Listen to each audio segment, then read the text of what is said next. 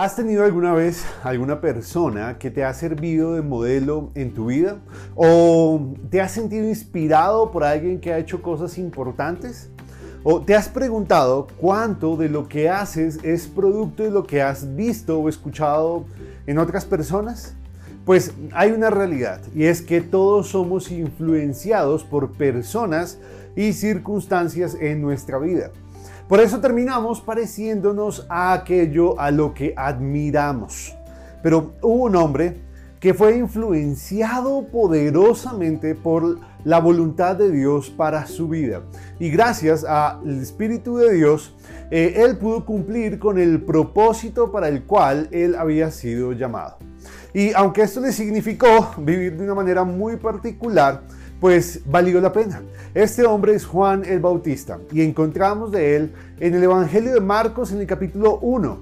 Y ese es el pasaje que queremos considerar el día de hoy acá en un momento con Dios para considerar, para ver qué tiene para enseñarnos la vida de Juan y el testimonio de Juan acerca de Jesús. Acompáñenos.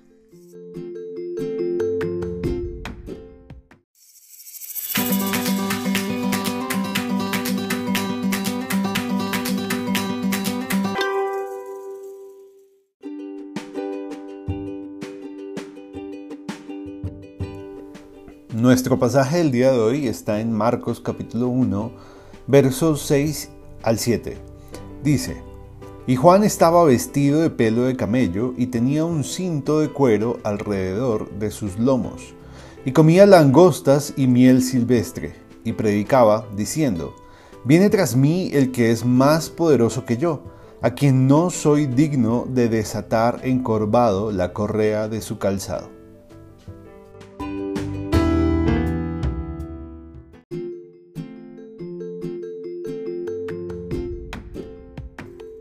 Sin duda, Juan el Bautista era un hombre muy particular.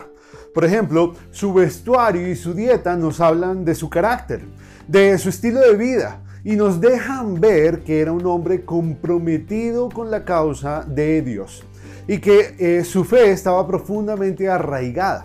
Él optó, por ejemplo, por una vida sencilla, disciplinada y apartada de los lujos.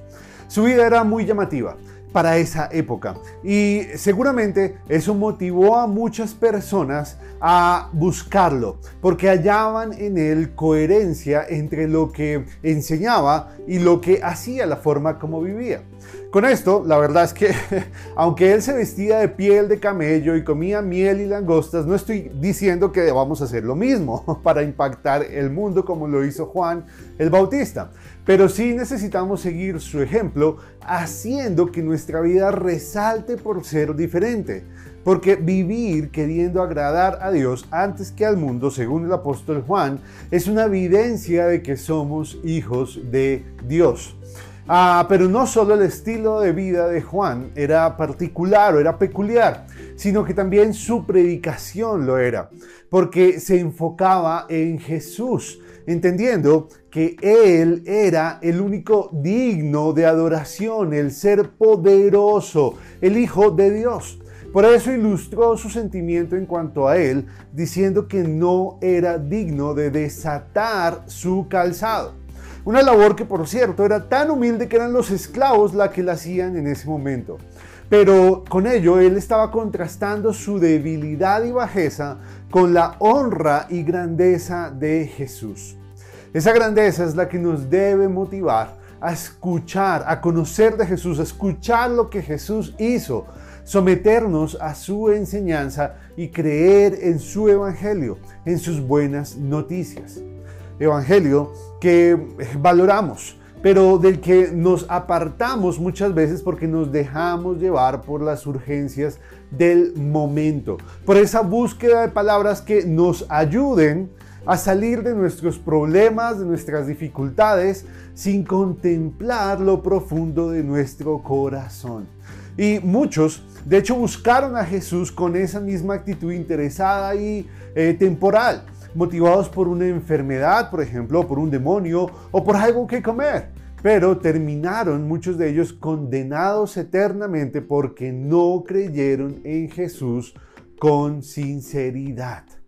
La venida de Cristo y la predicación de Juan nos enseñan que la voluntad de Dios es que lo conozcamos a través de su Hijo, a través de Jesús, que emprendamos un camino hacia su conocimiento y veamos que es eh, su persona, que, que, su persona la que nos da todas las riquezas, inspiración, en la que hallamos la paz, el amor, la nobleza, la humildad, pero también en la que confluyen junto con esto su justicia eh, y su santidad.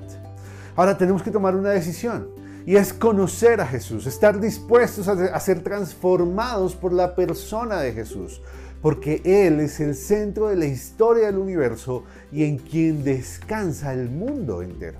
Así que pidámosle a Dios que nos deje ver y entender quién es Él y quiénes somos nosotros, para que como Juan vivamos con la trascendencia que Cristo nos modeló.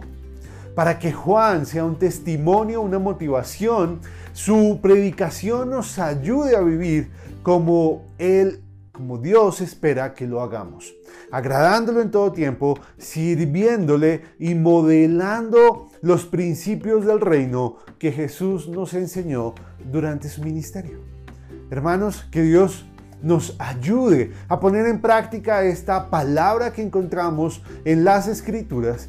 Y si tú no eres hijo de Dios, yo te animo, yo te pido que por favor consideres el testimonio de Jesús te arrepientas, confieses tus pecados y vengas a Él con un corazón humilde, reconociendo que necesitas de Jesús para poder reconciliarte con Dios.